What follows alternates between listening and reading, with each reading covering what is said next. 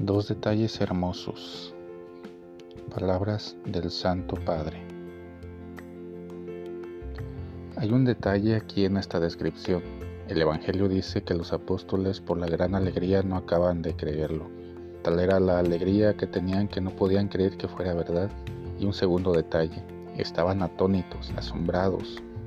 Asombrados porque el encuentro con Dios siempre te lleva al asombro, va más allá del entusiasmo más allá de la alegría, es otra experiencia. Y estos estaban alegres, pero una alegría que les hacía pensar, pero no, esto no puede ser verdad. Es el asombro de la presencia de Dios. No olvidéis este estado de ánimo que es tan hermoso. Tomado del Regina Cheli del 18 de abril de 2021.